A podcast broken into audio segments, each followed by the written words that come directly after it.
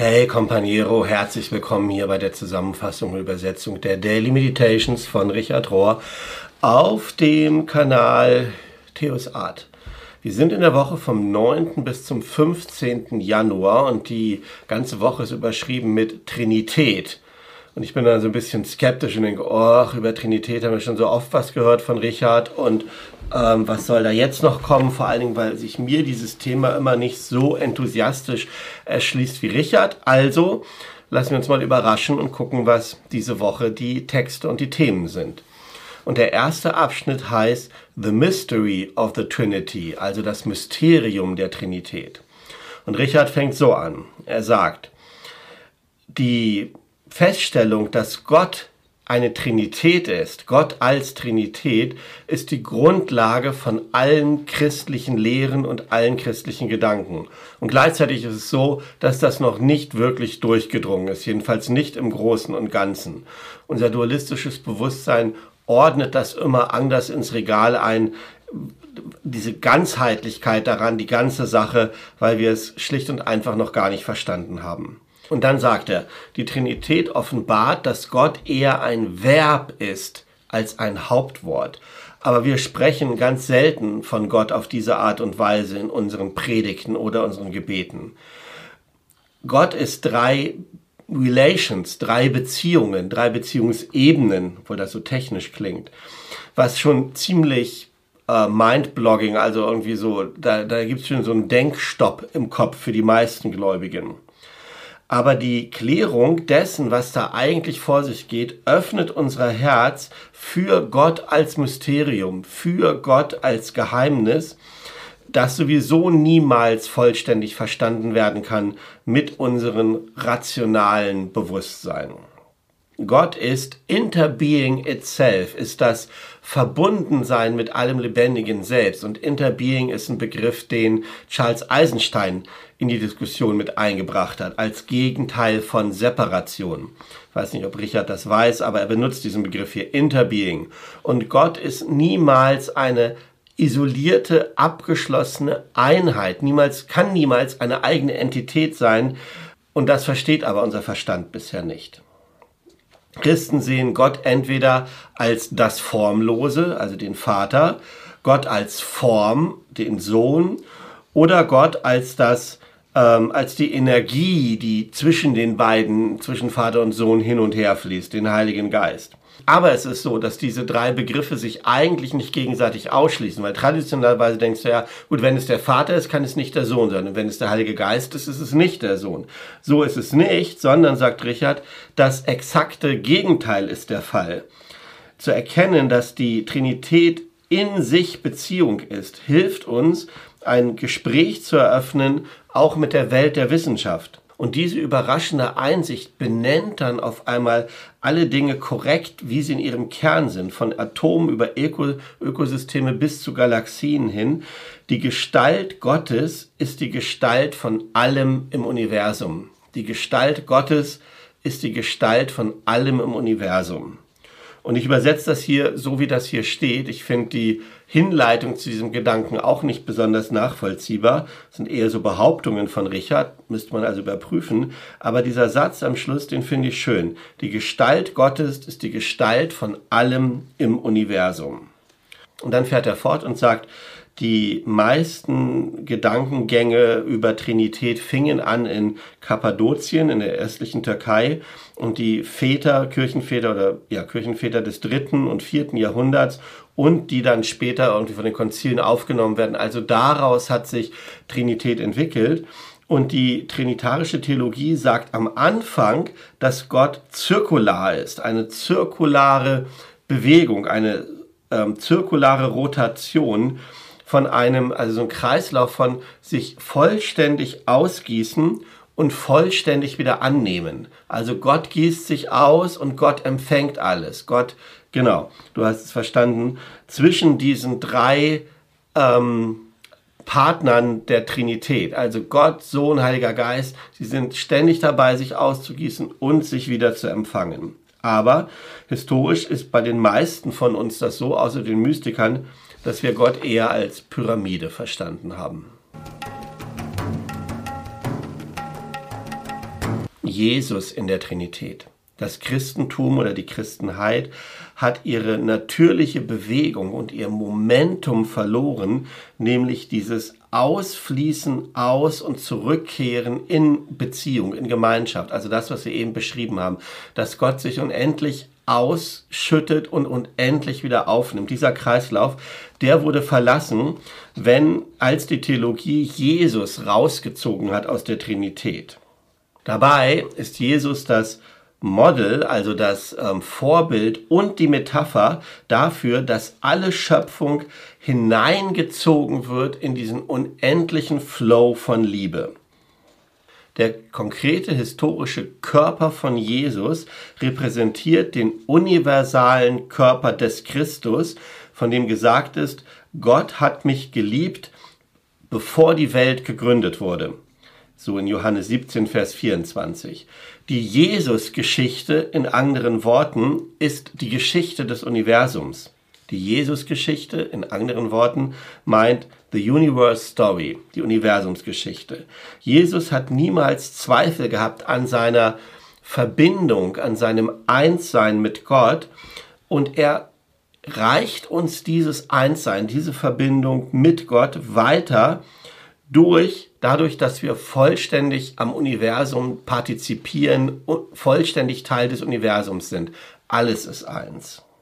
Viele der Kirchenväter haben daran geglaubt, an eine ontologische, metaphysische, objektive Einheit, ein Einssein zwischen Menschheit, Menschlichkeit und Gott. Das war die Art und Weise, wie Real Participation, wie wirkliche Teilhabe, wirkliches Teilsein für viele Menschen in der frühen Kirche funktioniert hat. Es hat die Leute verändert und hat ihnen ein Angebot gemacht für ihre tiefste Identität und für ihre tiefste Form. Und dann gibt es ein Wortspiel von Form zu Transform, zu Transformation. Wir haben nämlich vorher gedacht, dass unsere Form überwiegend menschlich wäre, aber Jesus ist gekommen, um uns zu zeigen, dass unsere aktuelle Form, unsere eigentliche Form menschlich-göttlich ist, so wie Jesus selber menschlich-göttlich war. Und diesen Satz sage ich nochmal, wir haben gedacht und wahrscheinlich bis heute und ich auch denken, dass wir hauptsächlich oder ausschließlich menschlich sind. Aber Jesus ist gekommen, sagt Richard, um zu zeigen, dass unsere eigentliche Form, unsere eigentliche Identität menschlich-göttlich ist. Also völlige und vollständige Partizipation, das lernen wir von Jesus, der ganz klar geglaubt hat, dass Gott nicht so sehr ein Versprechen ist über einen entfernten Himmel, zu dem wir irgendwann kommen würden, sondern dass es darum geht, uns einzuladen, in das, in das Gott selbst einzuladen als Freunde und Co-Participants, als Mitteilhaber.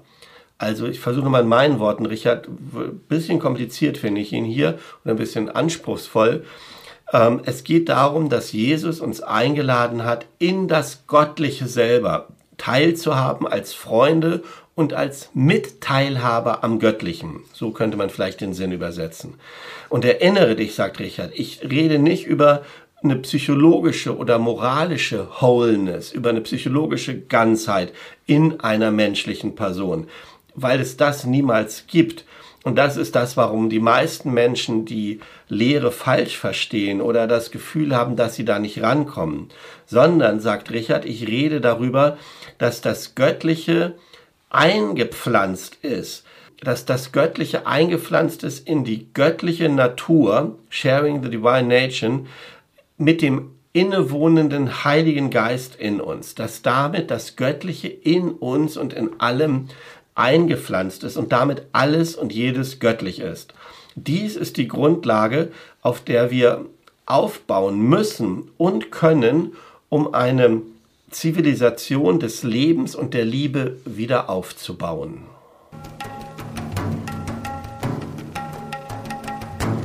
Der Schmerz des Nicht-Verbundenseins. Wir haben so viele Menschen, die leiden an ähm, emotionalen oder mentalen Krankheiten in unserer Zeit. Viele Menschen erfahren sich selber entfremdet von der Gesellschaft, von ihren eigenen Familien und manchmal von sich selber. In anderen Worten oder in einem anderen Wort, sie sind disconnected, sie sind nicht verbunden anstatt von connected, anstatt von verbunden.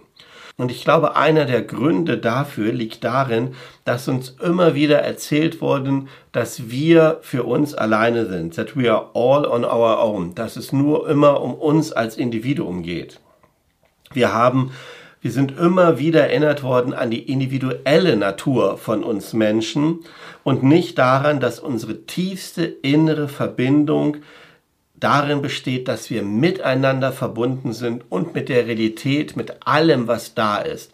Wir sind immer wieder und zu oft erinnert worden an das Individuelle an unserer menschlichen Natur. Wir sind überindividualisiert. Und wir sind nicht so sehr erinnert worden an unsere tiefste innere Verbindung, die wir miteinander haben von Mensch zu Mensch und mit der Realität, mit allem, was da ist, in sich selber das Wort, das aufscheint in allen großen Religionen für diese Sache, für diese tiefste Verbindung, das Wort dafür ist Soul, Seele, die Seele in allen Dingen. Wir alle gebrauchen dieses Wort Seele. Und trotzdem scheint es so zu sein, dass wir manchmal an der bloßen Existenz von Seele zweifeln. Nicht nur in uns selber, sondern auch daran zweifeln, dass Seele in allem ist, dass alles beseelt ist. Und Seele impliziert eine symbolische Relationship, eine symbolische Beziehung.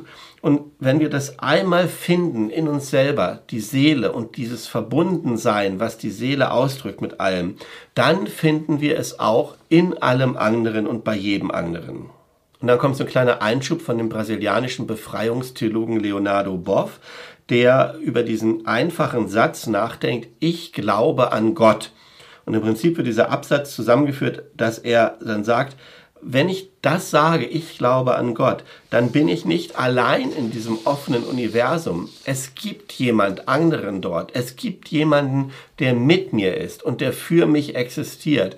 Und ich existiere für diesen jemand und in der Gegenwart von diesem jemand. Ja, das ist wenn ich sage, ich glaube an Gott, sage ich mal in meinen Worten, dann ist darin der Grundstein für Verbundenheit gelegt. Und Richard schließt dann so, und ich gucke mal, ob ich das richtig übersetzen kann. Er sagt ungefähr so, der Gott in uns ist so etwas wie ein Heimatplatz oder ein Heimatknopf, ein Rückkehrknopf in uns. So ähnlich wie wir das finden bei domestizierten Tauben. Weil ganz egal, wo du diese Tauben freilässt, sie wissen, wie sie ihren Weg nach Hause finden. Manchmal über tausende von Kilometern. Und wir können uns den Heiligen Geist so ähnlich vorstellen als unseres, äh, so einen innerlichen Rückkehrknopf, Homing Device, weiß nicht, wie das übersetzen soll, unseren inneren Kompassnadel trotz all unserer Dummheit und all unseren Fehlern, die wir machen, gibt es eine tiefe innere Intuition, ein intuitives Wissen, dass wir Söhne und Töchter Gottes sind. Und ganz egal, wie lost wir manchmal sind, wie verloren wir uns vorkommen, diese Intuition, dieses intuitive Wissen zeigt uns den Weg nach Hause, den Weg zur Liebe, den Weg zur Verbindung, zu bedeutungsvollen Beziehungen mit jemand anderem, mit dem großen anderen, ich, ähm, heißt es hier, zu der Seele. Es gibt also etwas in uns, Gott in uns, sagt Richard, was uns zum Göttlichen, zu Gott nach Hause zieht. Bilder oder Images von der Trinität. Der franziskanische Philosoph und Theologe und Mystiker St. Bonaventure, 1217 bis 1274 gelebt, der beschreibt Trinität als eine Quelle, eine, eine Quelle der Fülle, die überfließend ist von Liebe. Und stell dir drei Eimer vor, die sich auf einem Rad drehen, auf so eine Art Wasserrad. Und wir können diese Wasserräder überall sehen in den ländlichen Gegenden in Europa, sagt Richard. Meistens sind es mehr als drei Eimer, aber auf jeden Fall ist es immer so, dass jeder Eimer sich ausleert in einem Wasserrad und dann wieder zurückschwingt und darauf wartet, dass er wieder gefüllt wird. Und er wird immer wieder gefüllt. Also ein Wasserrad, das an einem Bach läuft, den Eimer voll macht, das hochhebt und der Eimer leert sich wieder aus. Und er wird sich immer wieder auslernen. Die meisten von uns aber können sich nicht vorstellen, das Risiko einzugehen, ausgeleert zu werden. Aber in den drei Personen der Trinität ist es so, dass sie sich selbst immer wieder ausleeren ineinander und dass sie sich selbst immer wieder ausgießen ineinander. Also diese drei Eimer in diesem Wasserrad sind ein Bild für die Trinität. Und dieses unendliche Ausgießen und dieses unendliche Anfüllen ohne Ende, das kann nur als ein Flow verstanden und begriffen, erfahren werden. Wir können das nicht rational verstehen, wir können es nur als erfahren als eine Art Flow, als eine Gemeinschaft, als eine Beziehung, als eine innewohnende Verbindung in all dem. Ein anderes Bild, das ich ebenfalls schwer zu übersetzen finde, hat, glaube ich, etwas zu tun mit Strahlung, dass es in uns so einen göttlichen Strahlpunkt gibt, der uns verbindet mit allem anderen. Dass es in allen Lebendigen, in allem Universum so eine Art Radiance, Strahlpunkt gibt, ähm, wo sich alles herumdreht und was sich anzieht. Und Richard sagt dann, sobald wir dem gesamten Universum erlauben, so zu werden, dass es nämlich lebendig und dynamisch ist, dem Universum erlauben, lebendig und dynamisch zu sein, leben wir in einer verzauberten Welt. Nichts ist ohne Bedeutung. Nichts ist unnötig oder getrennt. Es wirbelt alles zusammen in derselben Schönheit, in derselben Strahlung. Tatsächlich ist es so, wenn ich den Urknall benennen würde in meiner Richard-Sprache, dann würde ich I'd call it the Great Radiance. Ich würde es den großen Strahlpunkt nennen. Vor 13,8 Milliarden Jahren ist dieser innere Strahlpunkt von Gott weiter ausgestrahlt und hat andere neue Formen bekommen. The inner radiance of God started radiating into forms. Gottes Strahlen hat sich in Form ergossen. Und all diese Milliarden Jahre später sind wir die Weiterführung dieses Formwerdens von dieser Strahl in unserem kleinen Abschnitt von Zeit hier auf der Erde. Wir sind das Weiterstrahlen, die Fortführung von dem, was beim Urknall angefangen hat. Und wir können einander entweder erlauben, so zu sein und diese unendlichen Flow durch uns durchfließen lassen oder wir können das verleugnen, was dann aber eigentlich tatsächlich bedeutet, dass wir nicht glauben. Und Richard sagt, all das, was ich hier erzähle, ist, kann ich nicht beweisen. Es gibt nichts darüber, wo ich irgendeinen logischen oder rationalen äh, Argumentation führen könnte. Es ist alles experimentell. Es ist nur durch Erfahrung zu verstehen. Und das ist die einzige Art und Weise, wie ich das Geheimnis der Liebe kenne, wenn ich mich selbst da surrender, wenn ich mich selbst da hineingebe und aufgebe. Wenn wir dann anerkennen und sehen, dass es eine inhärente Würde gibt und innewohnende Stimmen, in den Pflanzen, in den Tieren, in den Bäumen, in dem Himmel, in Bruder Sonne und in Schwester Mond, so wie Franz von Assisi das genannt hat. Also alles in Beziehung zu sehen, alles in Verwandtschaft, alles in diesem Strahlen zu sehen. Und das kontemplative Bewusstsein weigert sich, dieses Strahlen, dieses Lebendigkeit, diese, diesen Flow in Objekte zu gießen, zu objektivieren und zu definieren. Trinität als Liebe. Professor Heidi Russell beschreibt eine neue Art, wie wir über Trinität sprechen können, nämlich über Trinität als Liebe, was es vielleicht modernen Christen möglich macht, sich auf eine neue und intimere Art mit Gott zu verbinden. Und sie sagt Folgendes. Jetzt im 21. Jahrhundert müssen wir eine neue Art finden, von der Trinität zu reden, ein neues Verständnis, dass es Christen erlaubt, ihr Bild von Gott wieder herzustellen, wieder in Einklang zu bringen mit einem gegenwärtigen wissenschaftlichen Weltbild, dass das nicht getrennt ist. Und Theologie muss sich wegbewegen von so konkreten, definierten Bildern von Gott, die sich ausdrücken in so Gottesbildern als alter Mann im Himmel oder irgendeine andere Form von Gottesbildern. Und unsere Sprache muss sich verändern und wegkommen von einer Sprache des Seins, der Zuschreibungen und der Personen zu einem Konzept und einer damit einhergehenden Sprache von Gott als Liebe, als Liebesflow. Und das kann uns helfen, unsere bisherigen falschen Vorstellungen langsam zu verändern. Und das erste Bild, was sich für Gott in der Trinität oder Gott als Trinität anbietet, ist, die Worte zu nehmen als Quelle der Liebe, Wort der Liebe und Geist der Liebe. Gott der Vater wäre dann die ursprüngliche Quelle der Liebe, was einfach meint, er ist die ultimative Quelle, die Quelle, die keinen Anfang hat in sich selber und die die Quelle und der Ursprung ist von aller Liebe, die in der Welt existiert. Und diese Quelle von aller Liebe ist offenbart worden in dem Wort der Liebe. Die Welt wurde erschaffen in und durch das Wort der Liebe und dieses Wort der Liebe wurde gesprochen in die Welt in der Person von Jesus von Nazareth. Und die Quelle der Liebe ist kontinuierlich am Arbeiten im Geist oder durch den Geist der Liebe, welcher präsent ist in der Welt und welcher aktiv ist in den Herzen von allen Gläubigen und der eine christliche Gemeinschaft formt in und als den Leib Christi oder den Körper Christi. Und als der Körper oder der Leib, the body of Christ, Christi, ist diese Gemeinschaft dann gerufen, berufen vielleicht sogar, die, die andauernde Liebe Gottes in dieser Welt zu sein. Also dies schlägt sie als neue Sprache vor, die unser Bewusstsein verändern kann. Und sie schließt dann so, sie sagt, wir können wählen, uns darin einzuüben, an dieser sich entfaltenden Liebe in unserem Leben teilzunehmen.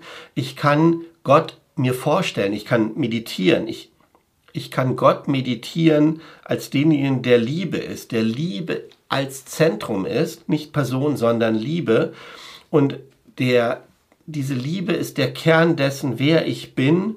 Und diese Liebe befähigt mich teilzunehmen und mitzumachen an diesem sich entfaltenden Liebesstrom, der in der ganzen Welt und im ganzen Universum wirkt. Und dieser Liebesstrom ist Gott.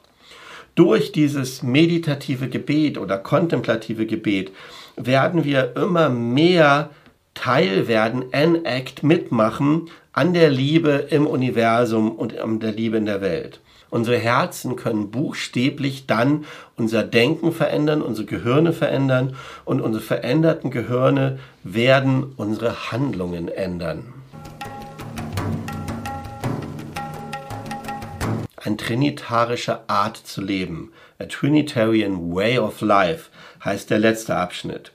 Und hier kommt die Theologin Elisabeth Johnson zu Wort, die ein Bild entwirft von einer revitalisierten trinitarischen Theologie, einer wiederbelebten trinitarischen Theologie, die uns helfen könnte, sowohl die Kirche als auch unsere eigenen christlichen Praktiken in eine neue Gestalt zu bringen.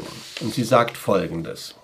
Eine wiederbelebte, eine neu belebte trinitarische Theologie macht klar, dass ein Gott, den wir uns vorstellen als einen individuellen Monarchen, der in einem selbst abgeschlossenen, exklusiven, nur auf sich selbst bezogenen Triade von Be Personen besteht, also den, den alten Vorstellungen von den drei Personen der Trinität. Ein Gott, der alles aus der Distanz betrachtet, wie ein nicht involvierter, ungeduldiger Beobachter. Ein Gott, der erst überredet worden müsste, dass er sich um seine Geschöpfe kümmern sollte, überhaupt für Geschöpfe kümmern sollte. So ein Gott existiert nicht. So ein Gott existiert nicht. Dies ist ein falscher Gott. Das ist ein Fantasiegott, eine Fantasiegebilde, diese personhaften Sachen. Die, diese Fantasie ist vollkommen losgelöst von der christlichen Erfahrung von Erlösung.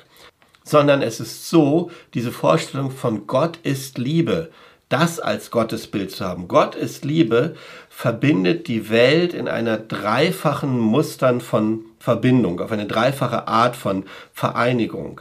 Und wenn wir diese Wahrheit annehmen auf eine neue, frische Art, oder nein, wir bekommen dann neue, frische Energien, wenn wir das so assimilieren, diese Wahrheit, und wir können uns die Welt vorstellen als einen Liebesstrom, als einem loving way und wir werden selber fähig, ähm, auf eine liebende Art zu leben und zu handeln gegen die Selbst Selbstzerstörung und Gewalttätigkeit, denen wir in unseren Systemen begegnen. Und Richard schließt die Meditation so. Er sagt, Jahwes Bund mit Israel, der Dienst und das Leben von Jesus Christus und die nährenden Bande von Gemeinschaft, von verschiedenen Gemeinschaften auf der Erde, die durch den Heiligen Geist durch alle Zeiten gegründet wurden. All das offenbart dieses, diesen einen Gedanken von Gottes untrennbarer, ähm, beziehungsmäßiger Natur, die sich hineingießt, die sich voller Mitleid, voller Compassion, voller Leidenschaft hineingießt in die Welt.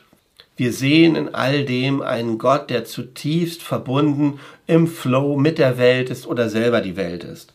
Und es schließt mit dem Satz, geboren aus der Gnade unseres Herrn Jesus Christus, der Liebe Gottes und der Gemeinschaft des Heiligen Geistes, also diese alte Formel. Wenn wir das neu verstehen, dann werden wir committed, wir, wir werden überzeugter davon, zu einer fruchtbaren Zukunft zu gehen, die alle Menschen einschließt, alle Stämme einschließt, alle Nationen einschließt, alle Geschöpfe auf dieser Erde einschließt. Und dann, und das ist der letzte Satz, wenn wir das alles so sehen, dann ist das Reich Gottes ein weiterer Gewinn, eine weitere Stütze in der Geschichte. So, boah, das war schwierig zu übersetzen diesmal. Da waren so viele neue Worte, so viele englische Begriffe, theologische Begriffe, die ich nicht kenne und die ich auch mit Lexikon schwer zu übersetzen fand. Plus die Gedankengänge, die hier kommen, sind nicht unbedingt so geradlinig, so smooth, sondern irgendwie da sind Brüche drin, die ich auch nicht verstehe. Die sind im Text so, das liegt nicht nur an meiner Übersetzung. Aber ich hoffe, dass so ein Grundgefühl, so ein Grundidee rübergekommen ist. Muss mir das, werde mir das beim Videoschneiden ja selber nochmal anhören und hoffe, dass ich das dann erschließt. Und ich hoffe, dass sich das für dich auch erschließt und dass du mit den Texten, mit den Gedanken vielleicht mehr Impulsen was anfangen kannst und vielleicht ist es etwas, was gar nicht so sehr für den Kopf gedacht ist, sondern fürs Herz, dass das Bilder, Assoziationen, Emotionen, Intuition in uns auslöst, mit denen wir dann weitergehen können, mit dem das Göttliche in unserer Seele arbeiten kann, weiterbauen, wachsen kann. Und dafür wünsche ich dir alles Gute für die kommende Woche und Gottes Segen. Mach's gut. Tschüss.